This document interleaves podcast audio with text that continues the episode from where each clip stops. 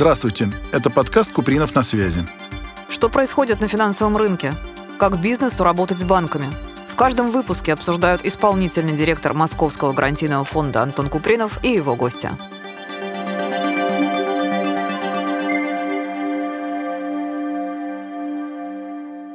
Добрый день, дорогие друзья. С вами исполнительный директор Московского гарантийного фонда Антон Купринов. И сегодня у меня очень необычный, интересный гость, председатель экспертного совета грантов мэра Москвы Мария Большакова. Здравствуйте, Мария. Здравствуйте. Вы знаете, тема социального предпринимательства, которую мы сегодня хотим обсудить, нам тоже вот как работникам фонда немного знакома. У нас есть предприниматели, которые этим заняты и получали кредитование с нашей помощью. Это и садики детские, и пансионат для престарелых и инвалидов. Их немного, их немного. Я так понимаю, что в стране вообще всего 8 тысяч социальных предпринимателей. Вы знаете, это грандиозный скачок, потому что от момента открытия реестра прошло два года, и мы зафиксировали, что социальных предпринимателей в реестре меньше трех тысяч. Эта тема меня волнует и как человека, который ходит по городу, знаете, читает газеты, пользуется различными услугами, вот. ну и как адепта развития социального общества как такового. Ну, мы же с вами помним, что можно было в какой-то период спокойно гулять ночами по Москве. Я бы хотел, чтобы наши дети тоже спокойно гуляли ночами в Москве, дело, когда им захочется. Если мы их кредитовали, значит, они были в состоянии потянуть и коммерческую ставку, и, и так далее. Но ведь это же не совсем правильно тоже, да, потому что эта ставка перекачивает потом в стоимость их услуг. Это же все-таки и бизнес, и понятно, что это люди готовы доходностью делиться и где-то ее ограничивать. То есть вот вы решаете эту проблему для, в конце концов, получателей вот их услуг через господдержку в виде грантов и так далее. То есть тут какой-то баланс. Гранты мэра, они изначально, ну, на сегодняшний день так до сих пор и есть, это гранты для некоммерческих некоммерческих организаций. Угу.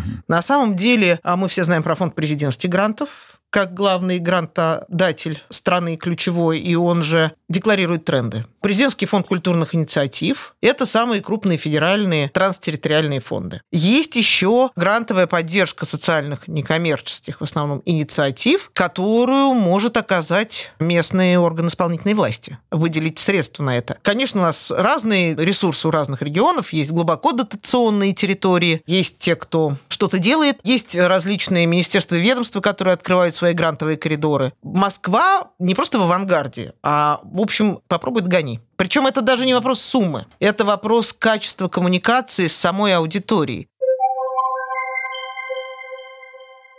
У нас есть площадка «Душевная Москва», у нас есть 12 коворкинг-центров. Каждая некоммерческая организация, которая зарегистрирована в Москве и работает здесь, платит здесь налоги, может заключить договор и воспользоваться любым из коворкинг-центров бесплатно. Ну, правда, надо ставить в график. Вот на сегодняшний день это еще очень удобно цифровизировано. Я могу сказать, что я тестирую регулярно эти площадки, и даже если какому-то НКО нужна со мной встреча, я просто говорю, вы зарегистрируете коворкинг-центр, там, заблокируйте комнату, я к вам приду. Оттуда можно вести все виды трансляций, можно заказать какую-то печатную продукцию, все это за счет города. У нас очень мощная образовательная программа, причем она, знаете, мы не на Сколковском там разговариваем, а вот, например, моя аудитория, как человека, способного популяризировать все, что угодно и адаптировать, это люди, которые хотят, но боятся, которые не понимают, как сделать первый шаг. Или уже примерно поняли, но не знают, что дальше, правильно ли. Много возрастных людей. Я, например, очень люблю проект «Активное долголетие», но вот, честно говоря, пока что заберите у меня скандинавские палки, я еще могу много чего сделать. Мы вырастили поколение, идущее за нами, не имея никаких правил игры. Ребята, ну да, давайте дадим нам возможность также поддерживать пространство, территорию вас,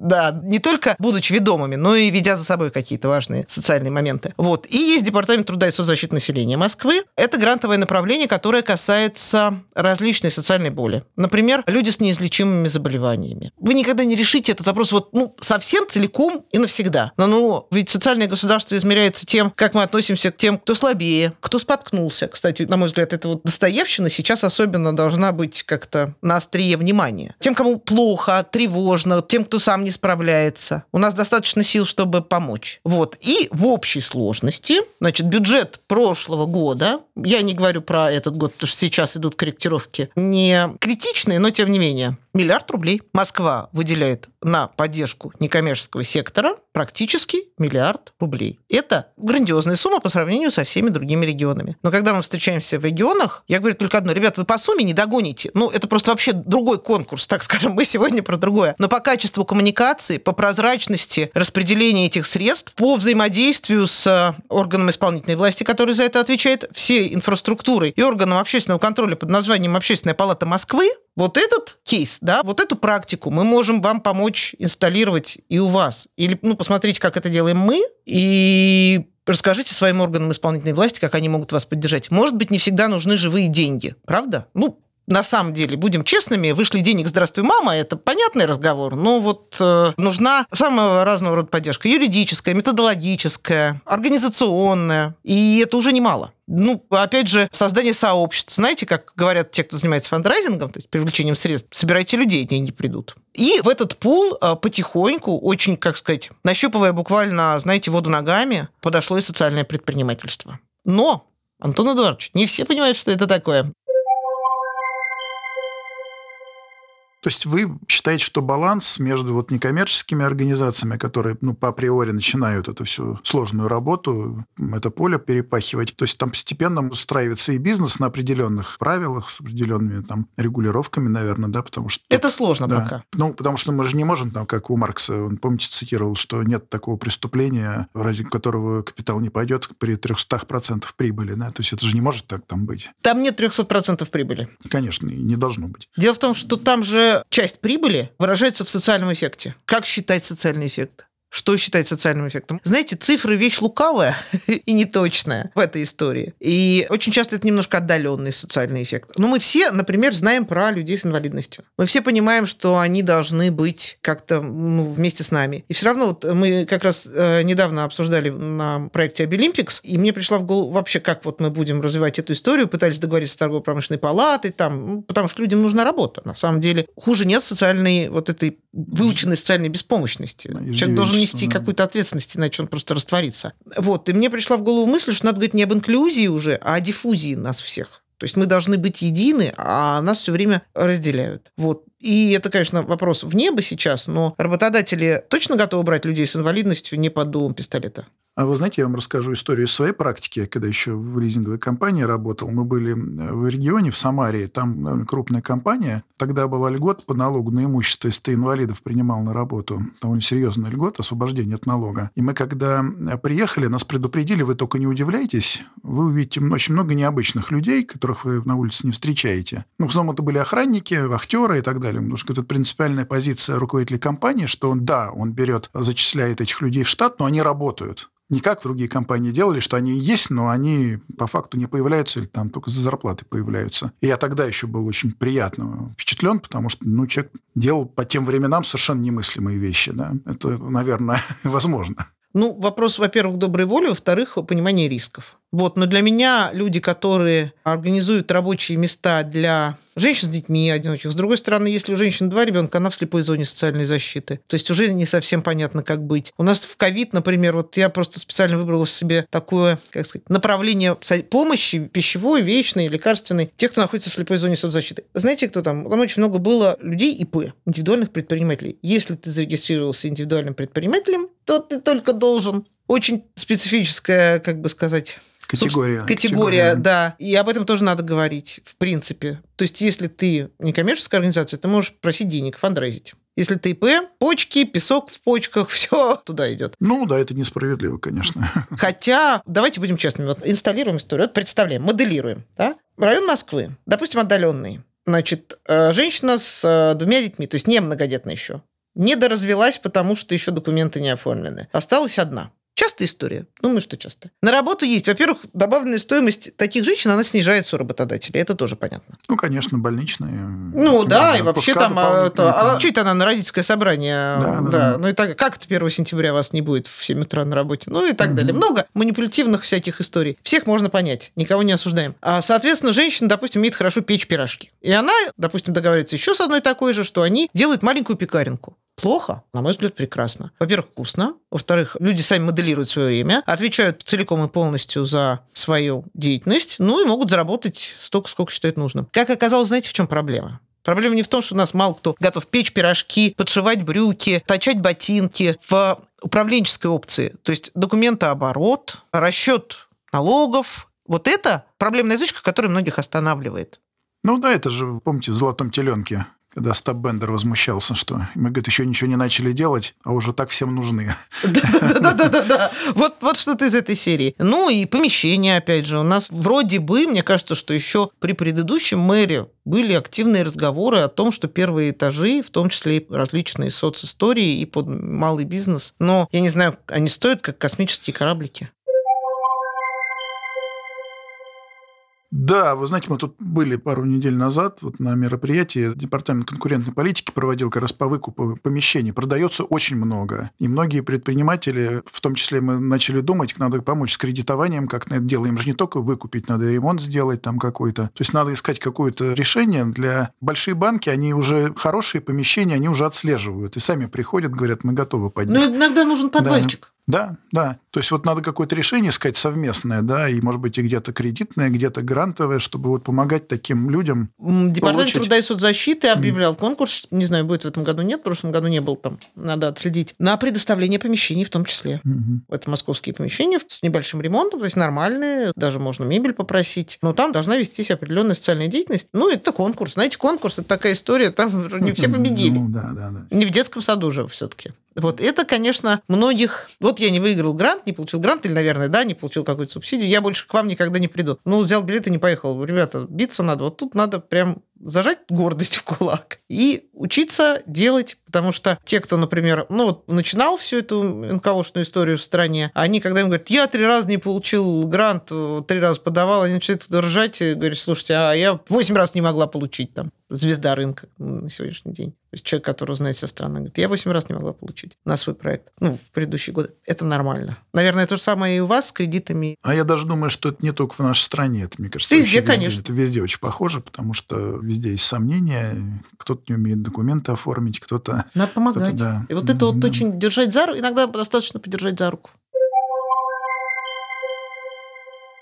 Вы, может, расскажете про пару-тройку таких проектов, которые вы видели вот с социальным предпринимательством связано, ну, там, где люди разрешили рассказать про них? Во-первых, это несколько историй обучения и ресоциализации людей и аутрич, в том числе низкопороговые, ну, людей, занимающихся проституцией. Это не в Москве, правда? Ну, неважно, мы сейчас вообще глобально. А вот. Э, Тяжелый проект. Есть НКО, которая его ведет, и э, такая же помощь в социализации наркоманов. Бывает, иногда вот смотришь, там они говорят, вот наши подопечные научились там варить мыло или делать свечки. Ну, то есть уровень, так честно скажем, детский сад. Ну, в общем, кто из нас не сварит свечку и мыло? Несложная процедура. Но для этих людей это уже важный шаг. Они видят свой продукт. Я знаю несколько историй в стране, да, люди не называли себя социальными предпринимателями, но я вижу в этом вот явный социальный эффект, когда те, кто социализировался, открывали свои разные производства, не только мыловарни и свечка, там, лепки, а такие более основательные, участвовали в ярмарках, то есть прям списком, системно, с табличкой, с планом. Знаете, тут же главная системность, как в спорте, как и в изучении иностранных языков, даже как в чтении классики. Если ты читаешь 10 страниц в день, ты все равно к концу года прочитаешь какое-то количество приятных книг. И брали на работу на ресоциализацию уже кого-то еще из тех, с кем они там сидели или кололись. Ну, вот реально. Та же история была с уже в другом регионе. Но там была очень серьезная аутрич-программа низкопороговая, вот эта коммуникационная. Закрыли троллейбусный парк, и число проституток увеличилось. Ну, слушайте, с работой, честно говоря, у всех все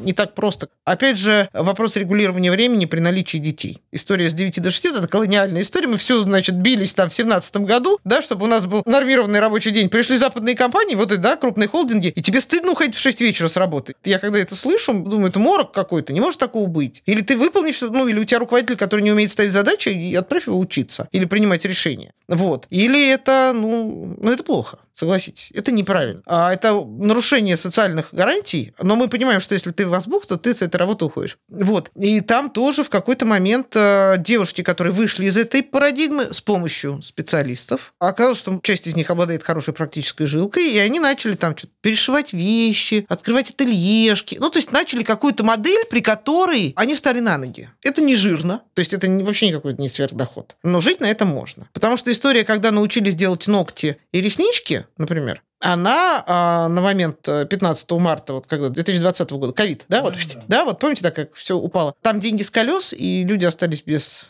да, она чуть сложнее. Вот. И поэтому, например, э, из образования быть штукатурщицей или научиться делать ногти, вот сегодняшний я бы вам сказал, слушай, иди научить штукатурить, потому что ногти – это неделя, а штукатурка – это год. Но со штукатуркой ты из любого положения в любой стране сможешь заработать на то, чтобы хоть книги писать, хоть там картины, хоть крестиком вышивать. А в ногтях конкуренция гораздо больше, хотя работа почище и сидячая. Ну да, но более рискованные в смысле. Потому что мы, например, по нескольким заемщикам э, заплатили по нашим гарантиям, потому что ковид их угробил. Вот. Еще хорошие проекты соцпредпринимательские, безусловно, это, ну вот помимо социализации, еще мне нравятся различные истории с детскими садами для детей, которые не могут посещать обычные детские сады. Это тоже очень важно. Это ранняя реабилитация, ранняя социализация. У нас очень много детей с аутизмом. Ну, дисклексия, дисграфия – это ладно, ерунда. Я считаю, что таких садов, ну, если брать статистику количество таких детей, их ровно столько, сколько нужно. И они должны быть все в шаговой доступности. Или истории, когда вот такой садик, а у мамы тоже рядом есть какое-то занятие. Потому что мама же, когда ребеночек болеет, чувствует себя виноватой, перестает думать о себе. А специалисты говорят, что если женщина три часа в неделю не занимается только собой, любая, независимо от того, какого качества у нее там все остальное, она выгорает, и это очень вредно. Mm-hmm. Знаете, очень вредно не поехать на бал, если да, особенно mm-hmm. если ты этого заслуживаешь, как сказала фея Золушки. Вот. Вот я такие проекты считаю, что они перспективны. Перспективны проекты занятий с трудными подростками. Вообще непонятно, как это мерить. Он же не скрипач, он же тебе не выиграет там конкурс музыкальный. То есть как не сел, система KPI не отработана. Но мы понимаем, что в случае социализации инвалидов это Минтруд, да, то есть и, например, Минздрав. Значит, они должны как-то разговаривать и вот устраивать какую-то, ну, договариваться, например, с бизнесом и искать э, компромисс для того, чтобы решить эту задачу. Кому, чего, кто, как и зачем.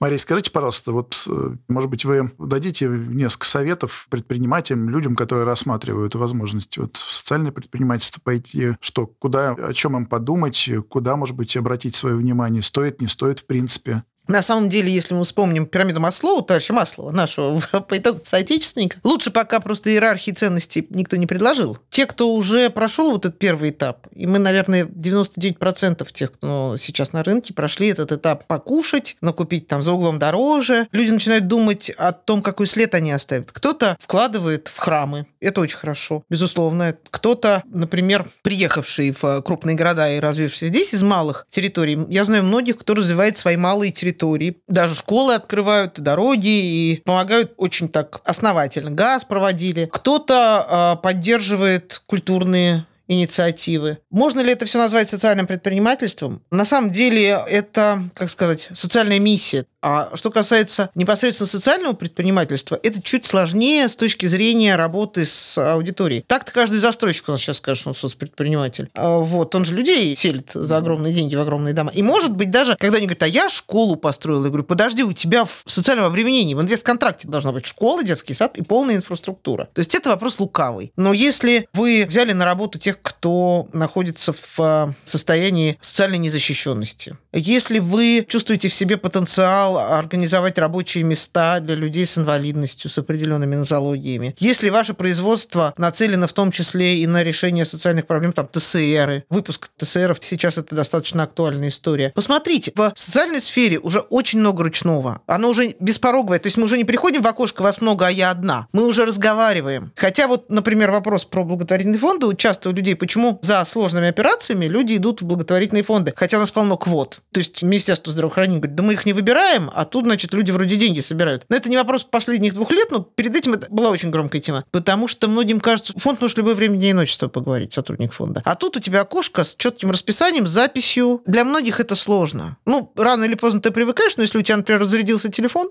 то ты попал. Вот. А нужно это человеческое тепло и ламповое общение. Вот соцпредпринимательство – это что-то из этого во многом. То есть это не индустриальная история потрясающе. Ну, давайте искать гармонию дальше, потому что иначе мы Я думаю, не что, вырулим. Что, ну а кто, если не мы? Спасибо вам большое, и очень надеюсь вас в ближайшее время еще увидеть, и остаемся на связи. Спасибо вам большое.